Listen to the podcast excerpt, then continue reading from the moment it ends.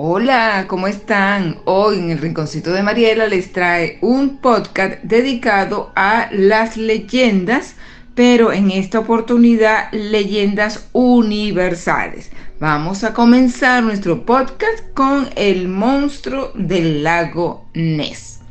Se dice que hay un terrible monstruo rondando el lago Ness desde hace más de 1500 años. Ubicado en Escocia, el lago Ness es muy famoso por la creencia de que existe esta mítica criatura viviendo en sus aguas. Muchos habitantes locales aseguran haber visto a Nessie y hasta la fecha siguen existiendo diversas investigaciones que tratan de comprobar su existencia. Hace mucho, mucho tiempo, en un poblado al lado de los lagos de Escocia, vivía un hombre llamado Nessie. El chico estaba enamorado de una bella aldeana, pero un ser abominable y malvado se sintió celoso de él y le echó una maldición, convirtiéndolo así en monstruo. Nessie, al ver su imagen deformada, sintió tanta vergüenza que lo único que se le ocurrió hacer fue sumergirse en el fondo del lago para ocultarse de los demás. Años después, un sacerdote irlandés llamado San Columbo eh, visitó Escocia con el propósito de difundir el cristianismo entre los nativos. Al llegar al lago pudo ver a un monstruo atacando a unos pescadores. Entonces se acercó y gritó, Detente, no toques a aquellos hombres. La bestia al oírlo se sumergió rápidamente sin dejar rastro alguno. Cerca de la ciudad de Inverness, en Escocia, existe un intenso y profundo lago de agua dulce. Allí, hace muchísimos años, en el siglo VI, una persona cayó al agua y otros vieron como un enorme animal se abalanzaba sobre él. Consiguieron rescatarle a tiempo, pero el terror de lo que acababan de ver les obligó a mantenerse lejos del lago durante mucho tiempo. La noticia de la existencia de un enorme animal similar a un dinosaurio en el lago corrió como la pólvora. Al principio nadie creía esa historia, pero todos avivaron la leyenda al intentar descubrir al monstruo. Muchos pescadores añadieron anécdotas de sucesos que les habían pasado en el lago y no eran capaces de explicar. Un remolino repentino en medio del agua, una forma oscura y alargada, pasan por debajo de la barca. Y comenzaron los intentos por descubrir la aparición del monstruo. Unos decían que parecían un enorme cocodrilo, otros que más bien era como un dinosaurio de largo cuello. Muchos lo comparaban con un plesiosaurio, mientras que otros defendían que era más bien como un pez gigante. Por su parte, los más incrédulos achacaron estas impresiones a ramas que flotan en el agua y a la propia sugestión de aquellos que acudían al lago en busca del monstruo acuático. Ahora vamos con la leyenda del molino de sal. Había una vez un lugar lleno de agua y vegetación y en medio de ese paraíso un pequeño pueblo. El pueblo consistía en pequeñas casas blancas, pero al lado y había una colina verde y en la cima de la colina había un molino. Los ancianos solían decir que este molino era mágico molinero se pasaba el día descansando sin trabajar y el molino le ofrecía todo lo que quería sin esfuerzo.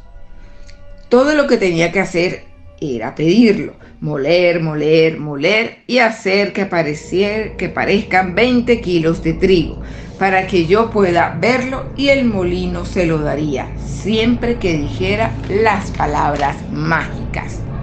Un día el molinero pensó que si el molino podía darle todo lo que pedía, debería intentar pedir otra cosa. Así que decidió pedir monedas de oro.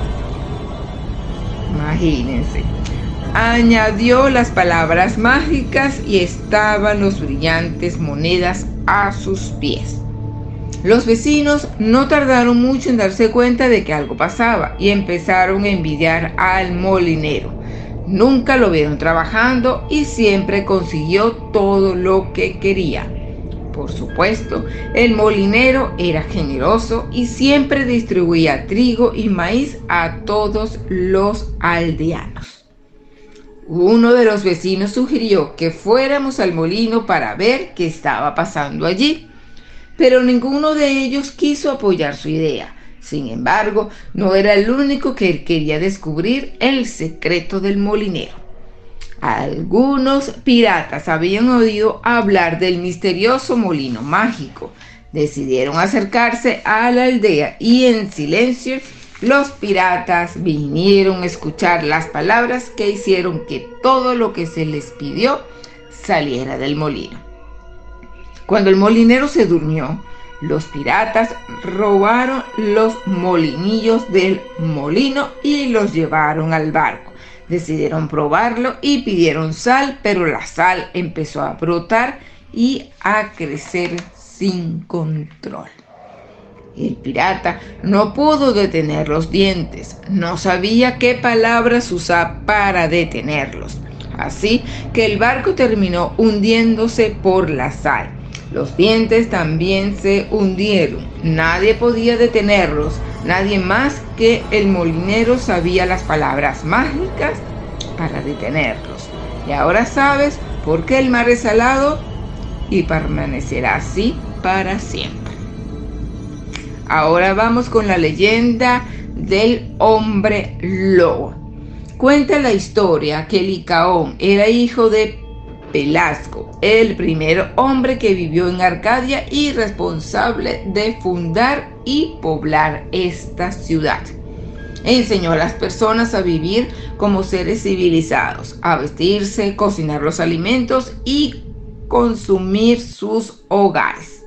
Cuando murió su padre, Licaón heredó la responsabilidad sobre los seres humanos y pese a ser tan inteligente y sabio como su padre estableció los sacrificios humanos y el canibalismo como costumbres en esta incipiente sociedad. Con el paso del tiempo, Licaón fundó la ciudad de Licosuna, la que sería la ciudad más antigua de Grecia.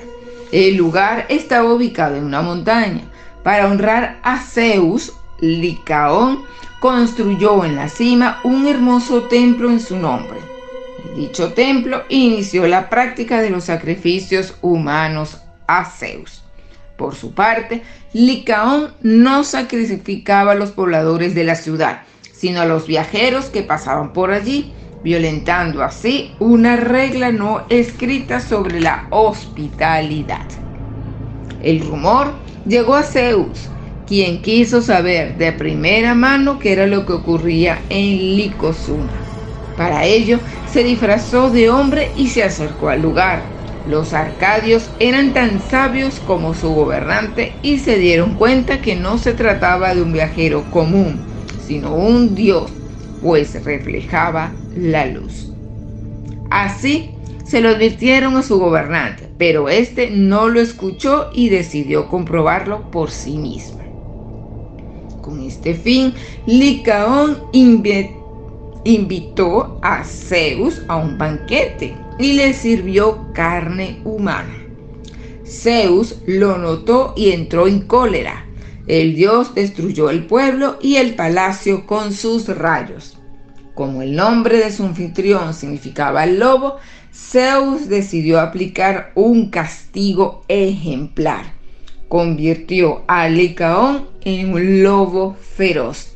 Sin embargo, le ofreció una gracia especial cada 10 años. Y si como lobo no había consumido carne humana, volvería a ser lobo feroz. Sin embargo, le ofreció una gran especial. Cada 10 años y si como lobo no había consumido carne humana, volvería a ser humano. Cuando regresaba a su naturaleza humana, Licaón volvió al canibalismo. y a los sacrificios humanos. Si esto ocurría, se convertiría de nuevo en hombre lobo. Licaón nunca perdió la fe ni se rindió. Cada noche de luna llena acudía al claro del bosque o salía de los caminos a aullar y pedir perdón a Zeus. Lamentablemente, siempre devoraba a cualquier persona que pasara cerca de él. Gracias amigos por acompañarme en este podcast dedicado a las leyendas, digamos, más universales. Eh, continuaré haciendo podcast sobre leyendas porque me parecen interesantes. Y una que otra siempre deja una lección, deja un mensaje, deja una moraleja que es muy importante para el crecimiento de cada persona como individuo, indistintamente de su condición social, de su condición económica. Gracias y nos vemos en nuestro próximo podcast.